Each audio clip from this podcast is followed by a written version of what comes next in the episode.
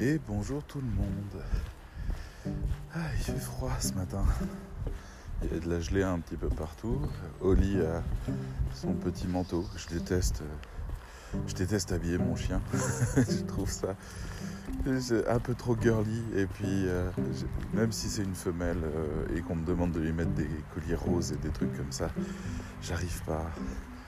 J'arrive pas, j'ai envie qu'elle soit libre de tout ça. Je déteste l'idée qu'elle porte des fringues, il fait 2 degrés et mon chien a froid, profondément froid, et il tremble de tous ses membres. Donc j'ai pas le choix, j'ai acheté euh, une cape de pluie rembourrée.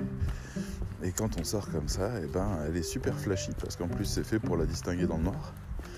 Et elle se balade comme une star avec son petit manteau. Bon, je commence à ressembler à quelqu'un que j'aime pas. Mais c'est pas grave.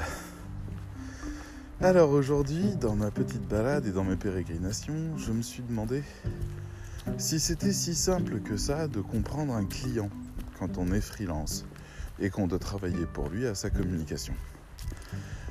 Alors déjà, c'est un paradigme un petit peu nouveau. Pour les rédacteurs web, hein, je vois la résistance au travers de ce que j'amène. Moi, j'ai un passé de journaliste et en plus un passé de commerçant. J'ai pas dit commercial, hein. j'ai dirigé une boutique de jeux de société pendant 7 ans de ma vie. J'ai fait de l'événementiel. Le rapport au client, je le connais.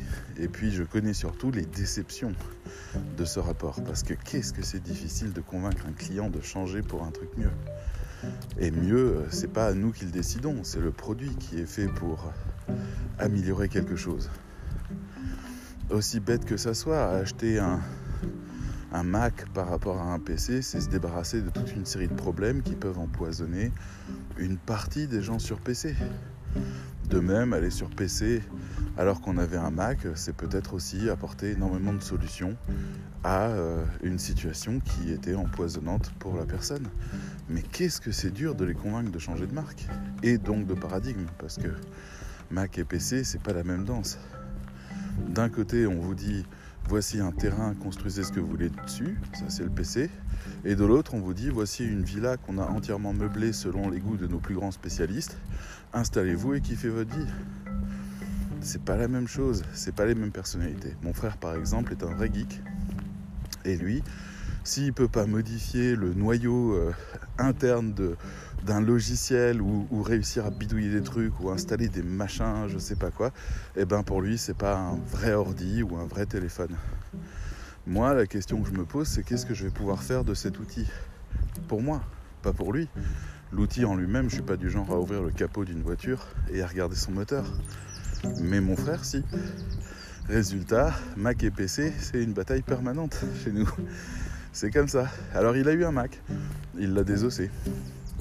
Il a rajouté plein de trucs, il l'a hacké dans tous les sens, il l'a pourri jusqu'à ce que le Mac devienne instable et tombe. C'est pas grave, il était content. C'est comme ça, offrez-lui une PS3 ou une PS4 et il va essayer d'abord de la jailbreaker, ne serait-ce que pour rajouter un widget de l'heure sur euh, l'écran de démarrage.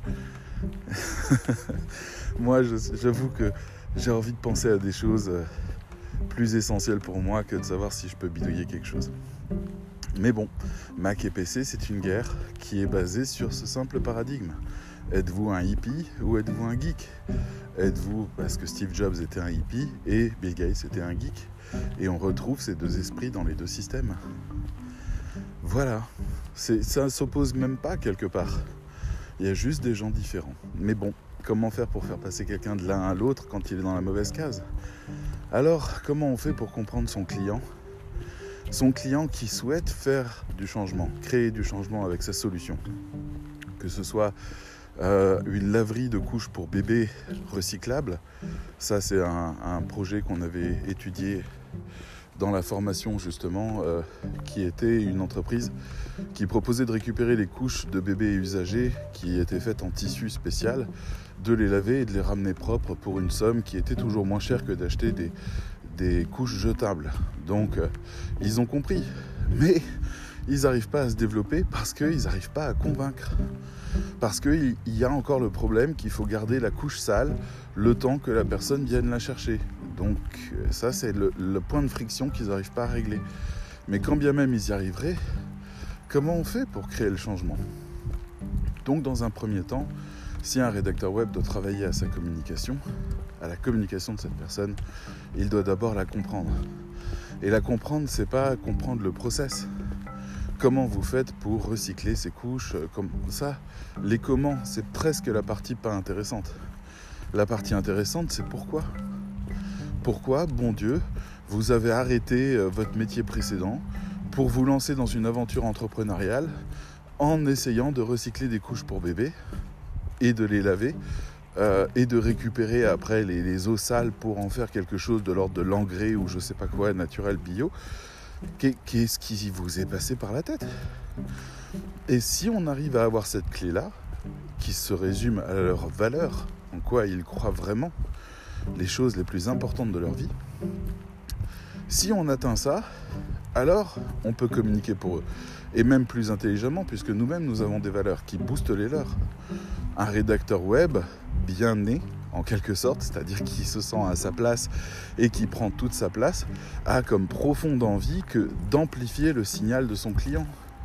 Ça fait partie des choses qu'il souhaite profondément. Il ne souhaite pas s'asseoir et écrire. Sinon, il serait écrivain, auteur, ou bien il ferait un autre métier et écrirait pour lui. Il souhaite être lu. Il souhaite avoir un impact. Il souhaite créer du changement. Donc, lui, plus les valeurs de son client, normalement, ça fait des étincelles. C'est ça l'idée en tout cas. Si on n'est pas là pour parler à la place du client avec plus de force, plus de puissance, plus d'efficacité, mais à quoi on sert? À part lui faire économiser un peu de temps en écrivant pour lui des textes dont il avait besoin. Moi j'ai envie qu'on comprenne que le rédacteur web doit se faire confiance et doit obtenir la confiance de son client pour pouvoir avancer comme ça. Sinon comment est-ce qu'il pourrait y arriver? Comment il pourrait remplir cette mission si son client ne lui fait pas confiance? Donc c'est ça, toute la nouvelle génération de rédacteurs web, et d'ailleurs je suis ravi de voir que pas mal de mes concurrents ont changé leur fusil d'épaule et ont commencé à enseigner le marketing, c'est-à-dire la, manière de communiquer sur un marché commercial. Ça paraît bête, mais le changement, c'est le fait d'acheter le produit. Si on n'achète pas le produit, il n'y a pas de changement possible. Et comment on achète un produit, comment on convainc les gens de ça, bah, ça s'appelle le marketing. Et le marketing n'est pas là pour vous mentir, le marketing est là pour vous convaincre. Vous convaincre que ce produit-là va réellement changer les choses pour vous sur le problème que vous avez. C'est ça le marketing. Alors, pour être simple, il n'y a pas un bon et un mauvais marketing. Il y a le marketing qui peut servir des bonnes causes ou des mauvaises causes mais c'est le même marketing. Il est neutre, vous voyez C'est une énergie neutre. Elle est ni bonne ni mauvaise. Et adopter le marketing dans toutes ces démarches, c'est avoir conscience de l'enjeu qui est dans la communication qu'on est en train de faire.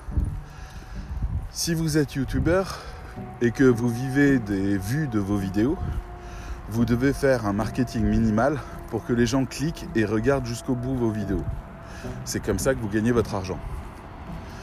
Si vous êtes vendeur de formation, vous devez faire des vidéos, que les gens viennent les voir, les regardent en entier, et après viennent sur votre site de formation et le consultent. C'est ça votre objectif. Si vous êtes euh, de la Croix-Rouge, vous devez faire des vidéos, que tout le monde les regarde, que tout le monde aille après sur le site de la Croix-Rouge et que tout le monde en plus partage et adopte votre cause auprès des autres et devienne des ambassadeurs de votre cause. Le marketing, c'est ça. On a juste besoin de savoir ce que les personnes doivent faire pour les amener en les influençant dans le bon sens, c'est-à-dire en allant parler à la partie d'eux qui souhaitent réagir, en les amenant sur un chemin vertueux qui amène au changement qu'ils souhaitent. Ainsi sont nés les Gilets jaunes. Ainsi sont nés tous les mouvements sociaux. À un moment donné, on a indiqué un chemin à des gens qui avaient ce besoin et ils y sont allés. Le marketing, c'est aussi le fait de bien s'apprêter avant d'aller à un rendez-vous galant ou de bien s'apprêter avant d'aller à un entretien d'embauche. On ne s'habille pas de la même manière. C'est du marketing. Donc, l'idée de ce que je voulais dire, c'est oui, il faut connaître son client. Il faut pouvoir se mettre à sa place. Il faut pouvoir amplifier son signal et il faut pouvoir penser le chemin. Donc le client doit nous faire confiance et nous confier toutes ces choses-là.